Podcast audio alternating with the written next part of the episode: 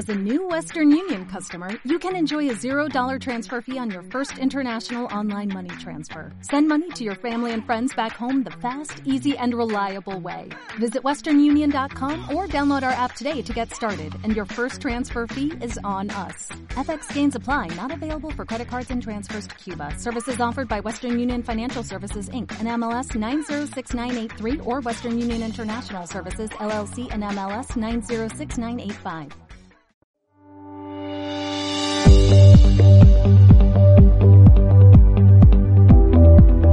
En Sectorial nos dedicamos a entender a Colombia y el mundo explicados desde sus sectores para poner a favor de las personas y empresas las oportunidades que de estos se desprenden y alertar sobre las amenazas en los mismos. Encuentra nuestros podcasts todos los viernes. Bienvenidos. En el análisis presentado por IHS Market sobre constelaciones geopolíticas, hemos compartido la integración financiera, la seguridad global y la migración. En el presente capítulo de los podcasts de sectorial concluiremos con la cuarta constelación, las vulnerabilidades de la cadena de suministro. Desde el inicio de la pandemia, todos hemos sido testigos de cómo acceder a bienes se ha vuelto cada vez más complejo y cuando se accede a ellos, sus precios han estado bastante elevados. Ese fenómeno algunos lo han acuñado como una crisis de los contenedores, otro como una crisis asociada a los microchips y los semiconductores y otros afirman de una crisis alimentaria. Si se analiza el trasfondo de esas crisis, tienen un asocio principalmente con la vulnerabilidad de la cadena de suministro.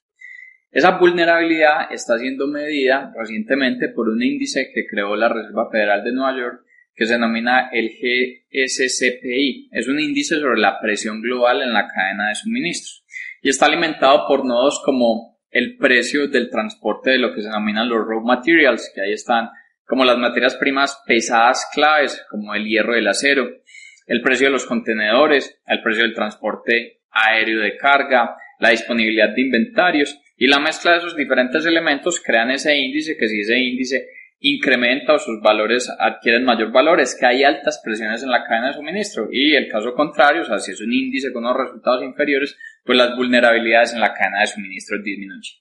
Teniendo en cuenta esto, cuando uno hace un análisis histórico sobre este índice desde el 19 hasta la actualidad, encuentra que por allá en 2019 hacia septiembre ese índice estaba más o menos en 0,02 puntos.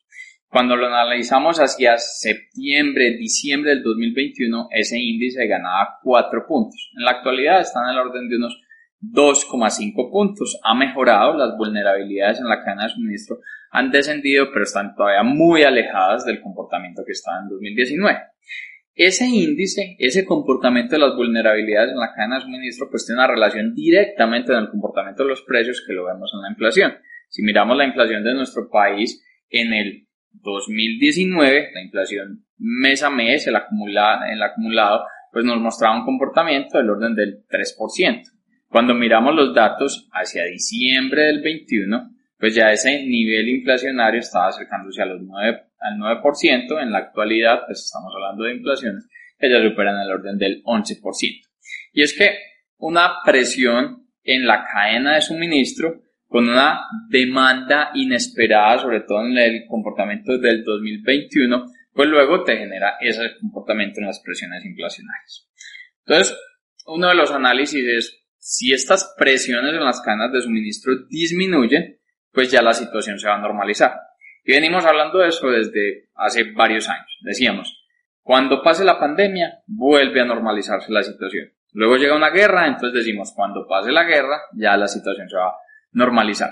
Y si uno hace un mapa o una matriz de riesgos empresariales en la actualidad, va a encontrar que los cuellos de botella sobre las cadenas de suministro no se van a disminuir.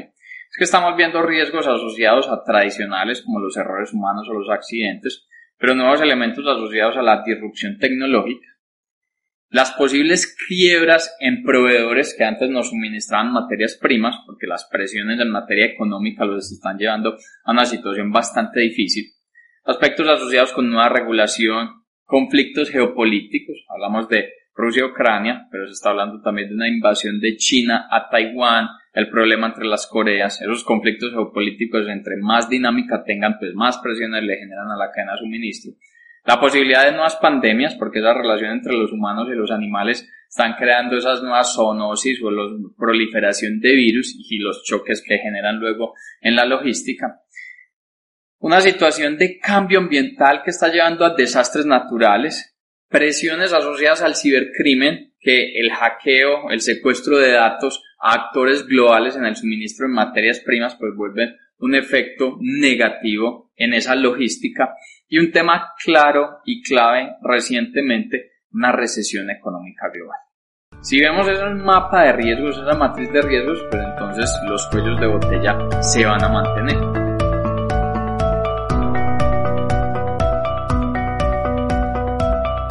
Entonces, frente a eso, ¿qué se debe hacer? Pues buscar un proceso de compras que sea sostenible al interior de las organizaciones y una cadena de suministro que sea resiliente. Por eso hemos visto que muchas compañías ya la metodología a nivel logístico de hablar de un just in time se está reevaluando de una manera bastante importante. Ya elementos asociados a comprar materias primas en otro continente, se está viendo un tema reevaluado también, se está buscando acceder las materias primas más en una región, un tema cercano, para que no haya presiones en la cadena de suministro. Entonces, ¿cómo poder crear ese proceso de compras sostenible en el largo plazo? y una cadena de suministros que sea resiliente. McKinsey recientemente trató de responder esta pregunta y dio cuatro principales recomendaciones. Un primer elemento es poder al interior de las empresas desarrollar un sistema central de administración y respuesta. Esto tiene que ver que se puedan crear equipos crossfuncionales. Cuando hablamos de crossfuncionales es que no, esto no es responsabilidad solamente de compras y de logística, es poner sobre una mesa de trabajo al de compras, al de logística, al financiero, al de estrategia, al de marketing, al comercial, todos los equipos interactuando, llevando información y creando alertas sobre posibles vulnerabilidades futuras en esa cadena de suministro para poder actuar de una manera temprana. No solamente con la información de ellos, sino poderse abastecer de datos que se estén presentando en los diferentes sectores económicos para poder atacar esa situación. Un segundo elemento tiene que ver con simular y planear disrupciones extremas de oferta y demanda. Crear escenarios donde los precios de la energía se disparen aún mucho más. Crear escenarios donde los precios de las materias primas se disparen aún mucho más. Y en esos diferentes escenarios ver cuál es la posición tanto de oferta como de demanda en la que está posicionada la organización.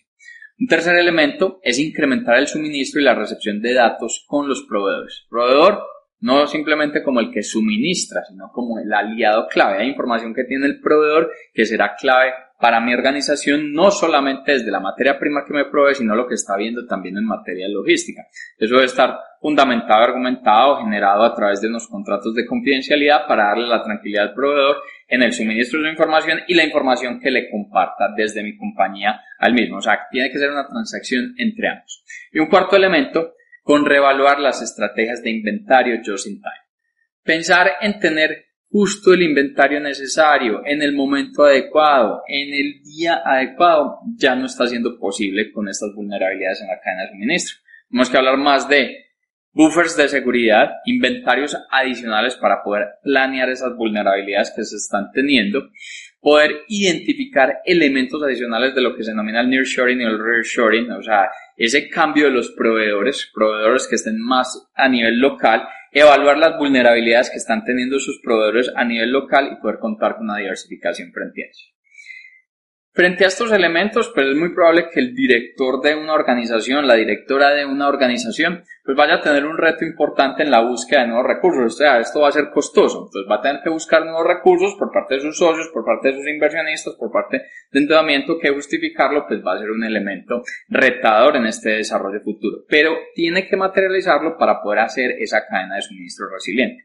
Al final, una de las grandes justificaciones es que el consumidor, una de las grandes justificaciones para poder materializar esas inversiones es que el consumidor estará dispuesto a pagar una prima, pagar un precio mayor para asegurar un acceso permanente a los bienes que le suministra nuestra organización.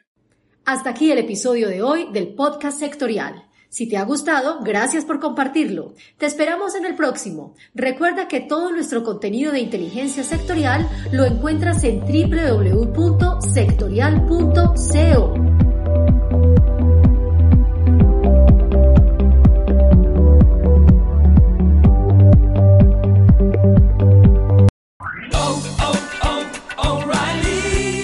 ¿Necesitas ayuda? En O'Reilly Auto Parts te ayudamos. ¿Necesitas algún consejo? Te aconsejamos. Nuestros profesionales en autopartes están siempre disponibles para ayudarte a encontrar lo que necesites. Excelente servicio al cliente es solo una de las ventajas que ofrece O'Reilly Auto Parts. Los profesionales en autopartes. oh, oh